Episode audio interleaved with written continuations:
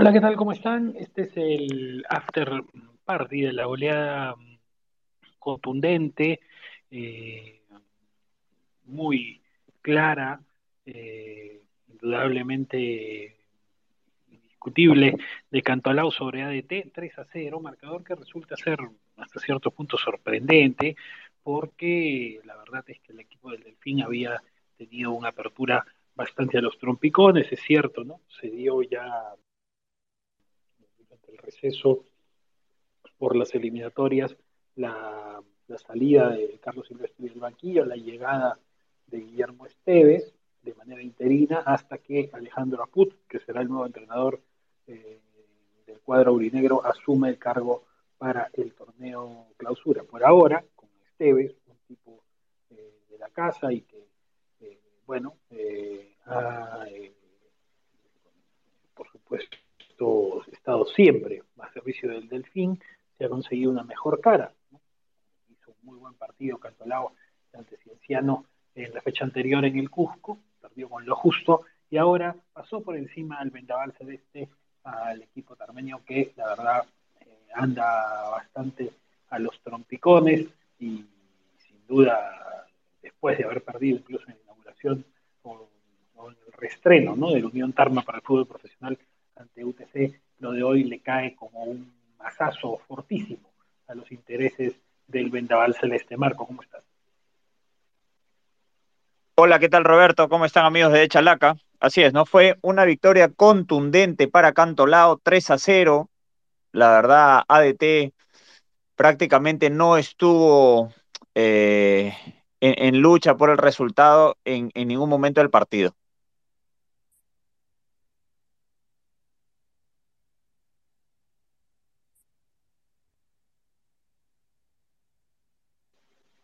Hoy día Cantolao salió con un 4-2-3-1 eh, enviado por Esteves, con el argentino Limousin, Cristian Limousin en el arco, Giancarlo Carbona, José Andrés El Chepe Ramírez, el capitán Aarón Sánchez y Alonso Tamariz en el carril izquierdo, al medio Carlos Uribe con Jesús Castillo en la primera línea, tres hombres dispuestos a lo largo, Jesús Castillo, Brian Rey, perdón, Brian Reina, Diego Alberto El Cachete Morales, por fin de titular, el argentino se lo esperaba, y Yamir Darrigo, buena actuación, y en punta el argentino Rodrigo Pastorini como eh, atacante neto. Ingresaron Diego Ramírez a los 39 cambios tardíos de Esteves, entró por el Cachete Morales, a los 82 el argentino también Gabriel Telas por su compatriota Pastorini, y a los 90 ya Rodrigo Miguel Salinas por Reina y Cristian Adriansen por Castillo. Las modificaciones inducidas por el Delfín, que tuvo contundencia, ¿no? A los 25 Pastorini, culminando una buena acción eh, colectiva para empujarla apenas a los 49, Garrigo en un arrebato, en una definición bastante sutil, y a los 75 un cabezazo de Tamariz terminó sellando, ¿no? una atropellada, el ex Audich, hombre formado en canteras de Alianza Lima, con un peinetazo, el balón lo mandó al arco eh, tarbeño. Sí, Roberto, un, un cantolao que hoy tuvo un gran funcionamiento, me parece que el entrenador interino Guillermo Esteves estuvo bastante contento y conforme por lo que mostraban en el campo. Y también a raíz de ello es que recién la, las modificaciones se dan en los últimos 10 minutos cuando el partido ya iban 3 a 0, ¿no? Le salió de todo hoy día Cantolao y esto que erró algunas oportunidades. Aún así fue bastante superior que una DT que la verdad quedó muy en deuda.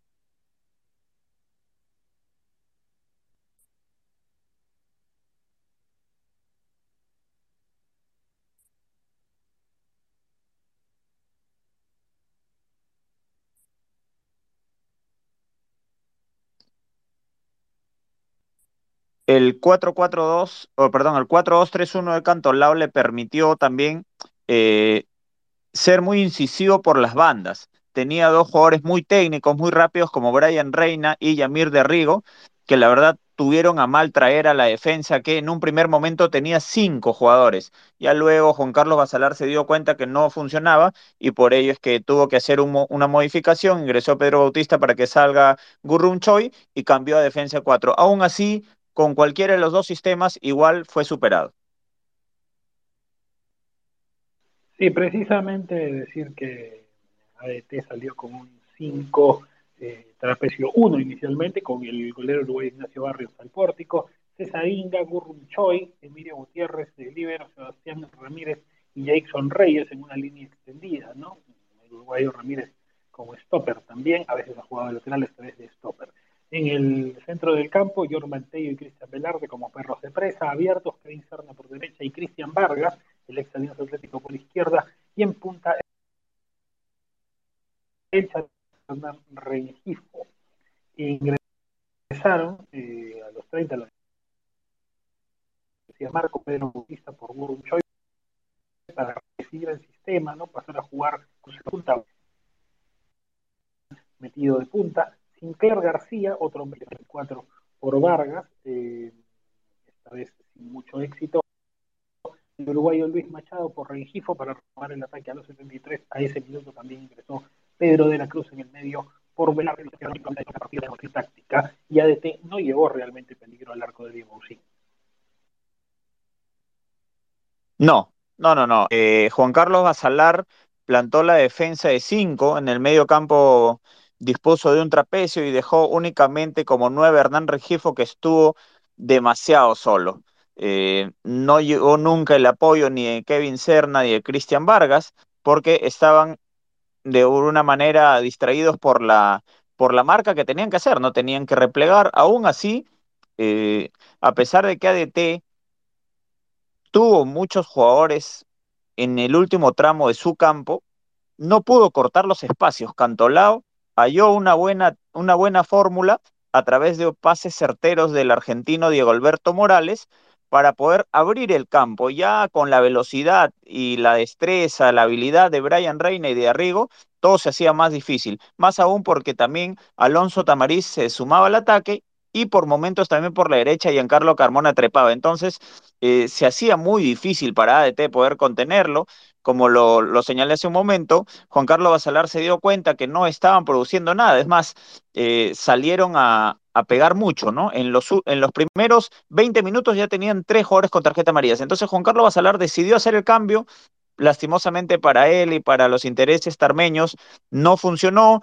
Y bueno, ya en el segundo tiempo simplemente Cantolao fue más contundente y logró cerrar la goleada.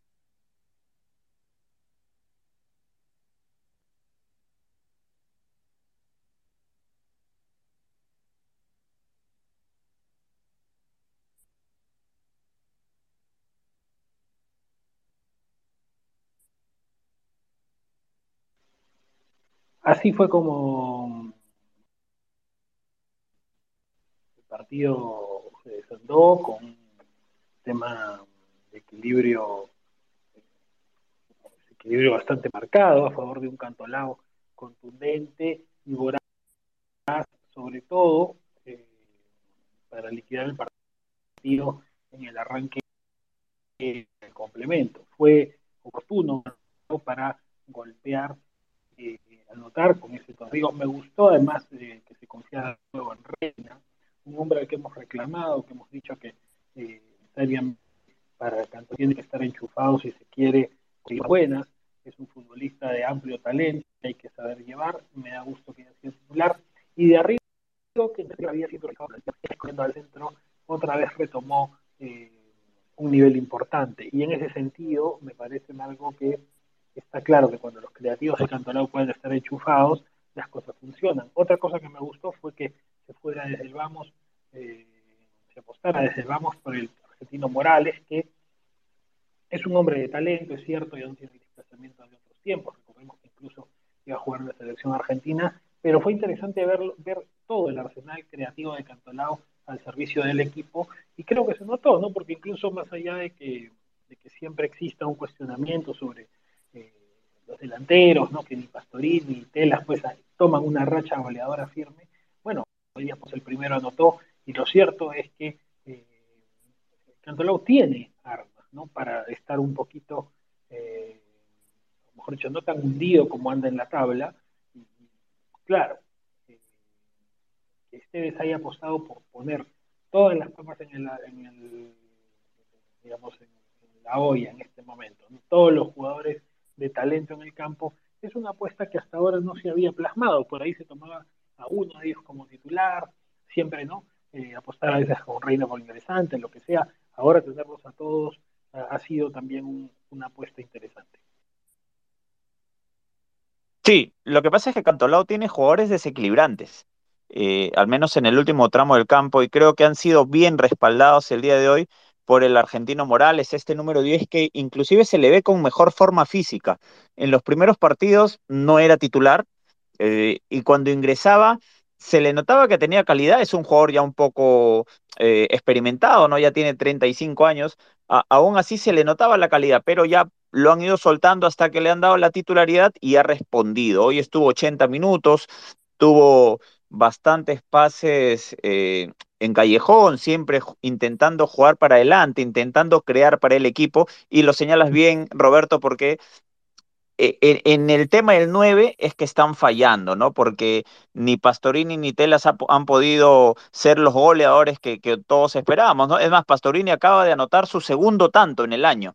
Eh, me parece que, termina siendo poco para, para 17 jornadas, ¿no? Aún así, creo que el panorama de Cantolao es medianamente esperanzador porque ha empatado a Ayacucho en puntos y la próxima jornada, que es la última de la apertura, visita justamente a los zorros. Entonces creo que si se da por ahí algún resultado, hasta podría terminar saliendo de, ese último lugar que lo ha tenido prácticamente como el dueño, ¿no? Eh, en todo el torneo. Entonces creo que los, los hinchas, los simpatizantes de Cantolao están con la expectativa de llegar a la última jornada y salir de ese odioso puesto 19.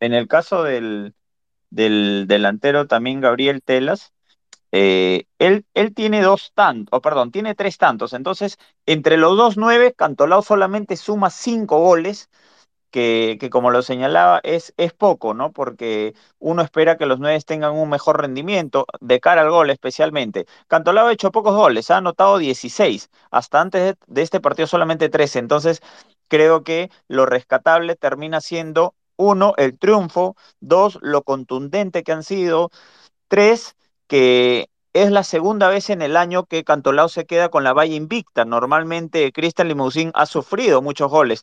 Es, la segunda vez porque la anterior fue ante la Universidad César Vallejo. Y, creo que un, un partido en donde ha alcanzado a anotar tres goles, también por segunda vez en el año, termina dándole un respaldo, un respiro ya para el clausura. Viene el, el, comando técnico que va a asumir, ya lo hemos señalado que Guillermo Esteves es interino, entonces por ahí que Cantolao con nuevos aires y tal vez con alguna contratación termina, termina buscando qué salir de, de esos puestos tan, tan difíciles, Roberto. ¿Qué te dejó, Marco, el arbitraje hoy en el Callao de Luis Seminario? El partido se jugó a puerta cerrada por las eh, obras que se están haciendo en el, estadio por el tema de las torres de iluminación. Ya se sabe que hay ese tema, así que se jugó a puerta cerrada.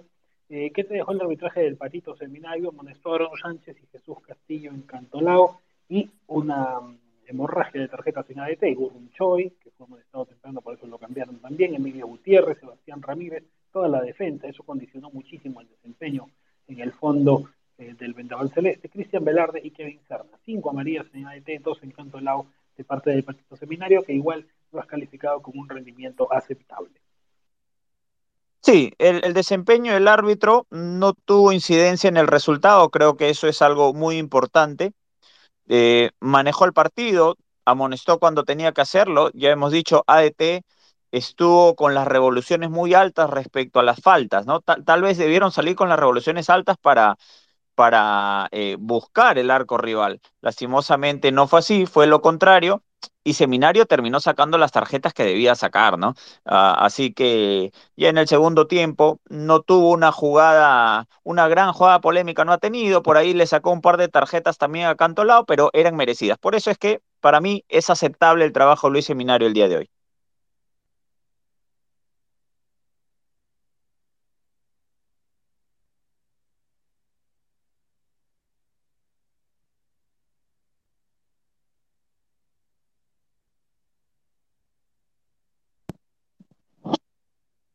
Te decía que un, un Luis Seminario que y eh, no tuvo grandes contratiempos tampoco. dime, Roberto.